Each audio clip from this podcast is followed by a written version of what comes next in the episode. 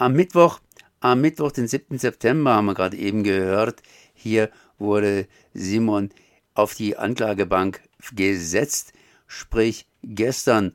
Und ich habe jetzt hier Simon am Apparat. Und äh, ja, wie geht's dir so? Ich bin sehr müde, weil das war gestern doch ein sehr anstrengendes Verfahren. Aber Trotzdem hat es Spaß gemacht. Ähm, wir wurden im Endeffekt zu allen ähm, in allen Punkten schuldig gesprochen, aber mit sehr niedrigen Tagessatzhöhen. Da in dem Verfahren aber einige Rechtsfehler passiert sind, äh, werde zumindest ich Rechtsmittel einlegen, Daher werde ich, werde zumindest ich Rechtsmittel einlegen und deshalb ist das Urteil noch nicht rechtskräftig.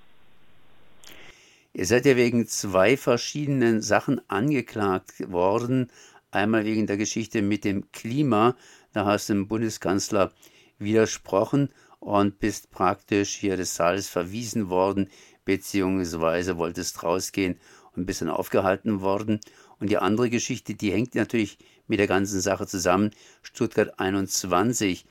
Was war bei den beiden Anklagepunkten der schwerwiegendere Anklagepunkt, der gegen euch gemacht worden ist? Nun, der Hausfriedensbruch im Rahmen von Stuttgart 21 war leichter, hat aber uns alle drei betroffen.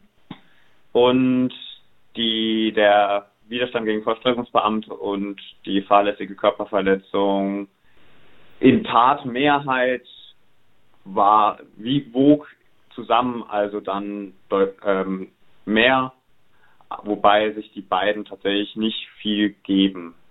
Du hast es gesagt, dass ihr nicht besonders schwer verurteilt worden seid. Wie drückt sich das entsprechend aus? Bei einer Verurteilung werden meistens Tagessätze vergeben und wir wurden jetzt zu einer Menge an Tagessätzen verurteilt, die im untersten Spektrum einer Verurteilung überhaupt stehen. Die anderen beiden wurden jeweils zu 10 und 15 Tagessätzen verurteilt, ich zu 30, da ich einfach noch einen weiteren Vorwurf hatte. Es gibt nahezu kein niedrigeres Strafmaß als das, was wir verurteilt haben, abgesehen vom Freispruch oder der Einstellung. Richtig. Ich meine, es wäre auch noch eine Möglichkeit gewesen. Wäre das tatsächlich eine Möglichkeit gewesen, euch äh, ganz einfach, sagen wir mal, äh, ja, die ganze Sache einzustellen wegen Geringfügigkeit? Das wäre auch eine Möglichkeit gewesen. Wir haben einige Beweisanträge und Anträge auf Einstellung tatsächlich auch gestellt. Die wurden jedoch alle als ungültig oder nicht relevant oder einfach ohne Begründung äh, abgewiesen, weswegen tatsächlich verurteilt wurde. Das ist unserer Auffassung tatsächlich rechtlich falsch. Deswegen lege ich Rechtsmittel ein. Weshalb glaubt ihr, dass die Richter euch mit, sagen wir mal, so wenig bestraft habt, beziehungsweise auf der anderen Seite nicht einfach das ganze Verfahren gleich eingestellt haben? Das zieht sich tatsächlich durch viele politische Prozesse, an denen ich jetzt schon teilgenommen habe. Die Richterinnen verstehen durchaus unsere Absicht und da wir für ein höheres Ziel kämpfen, nehmen sie das quasi als Bonus für uns in die Strafbemessung zu. Sie sagen jedoch immer, wir sollen auf legalem Wege protestieren und deswegen wollen sie uns halt trotzdem verurteilen. Daher kommt dieses Maß, das nicht eingestellt wurde, nicht freigesprochen wurde und trotzdem sehr niedrige äh, Tagessatzhöhen entstehen. Ihr wart jetzt gestern in Stuttgart und äh, wart nicht alleine. Da gab es auch Unterstützung aus Stuttgart. Wer waren die Unterstützer?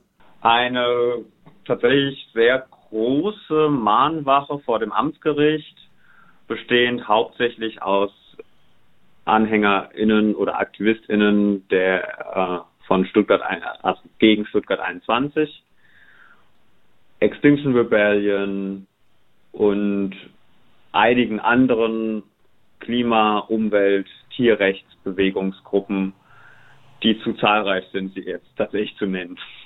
Du willst jetzt hier Rechtsmittel einlegen. Wie groß schätzt du deine Chancen ein, dass das Ganze klappt und du tatsächlich hier nicht verurteilt wirst?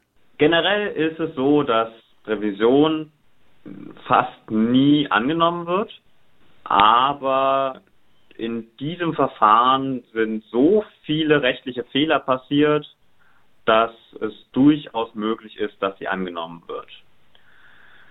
Das heißt, ich schätze tatsächlich, es ist so 50-50-prozentige Chance, ob ich nochmal, ähm, ob ich freigesprochen werde oder nicht. Ihr habt ja während des Verfahrens praktisch keine Anwälte gehabt. Wie findest du das? Findest du das gut, okay?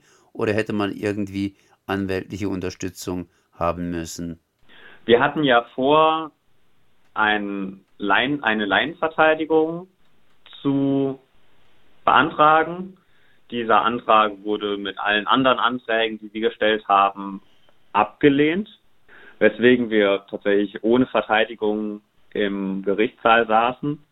Wir haben es erstaunlich gut gemacht dafür, dass es halt ohne Verteidigung war. Dennoch ist es eigentlich ein Unding, dass ein Antrag auf Verteidigung abgelehnt wird. Willst du noch ein paar Schlussworte sagen? Mein Fazit ist, es war ein gutes Gerichtsverfahren. Wir konnten der Presse und dem Gericht klar machen, warum wir die Dinge gemacht haben, die wir gemacht haben. Und haben auch dafür ein sehr gutes Ergebnis erzielt. Ja.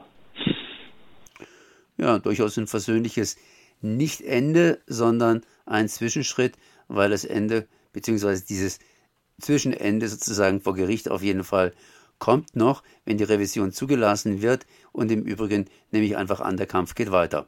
Genau, das würde auf jeden Fall. Simon, ich danke dir auf jeden Fall für dieses Gespräch. Danke dir.